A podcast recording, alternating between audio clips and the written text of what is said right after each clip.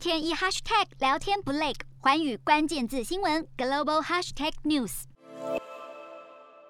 越南在近日审理了一桩公民记者的案件，他们是被指控在脸书等等的社群媒体上面散布诽谤国家的言论及偏颇的资讯，被当地政府监禁判刑，并且在获释之后三年之内禁止从事媒体相关的工作。根据了解，有一共是五名的公民记者被判滥用民主权利和自由、侵犯国家利益的罪名。官方严厉指责他们的行为是已经造成社会的混乱及人民的怀疑，而这。这项审理结果也充分显示，越南当局对于媒体工作的限制与干涉，以及对于公民言论自由的绝对限制。瞄准新南向商机，剖析东南亚发展。我是主播叶思敏，每周五晚间九点记得锁定，看见新东协就在环宇新闻 MOD 五零一中加八五凯播二二二及环宇新闻 YouTube 同步首播。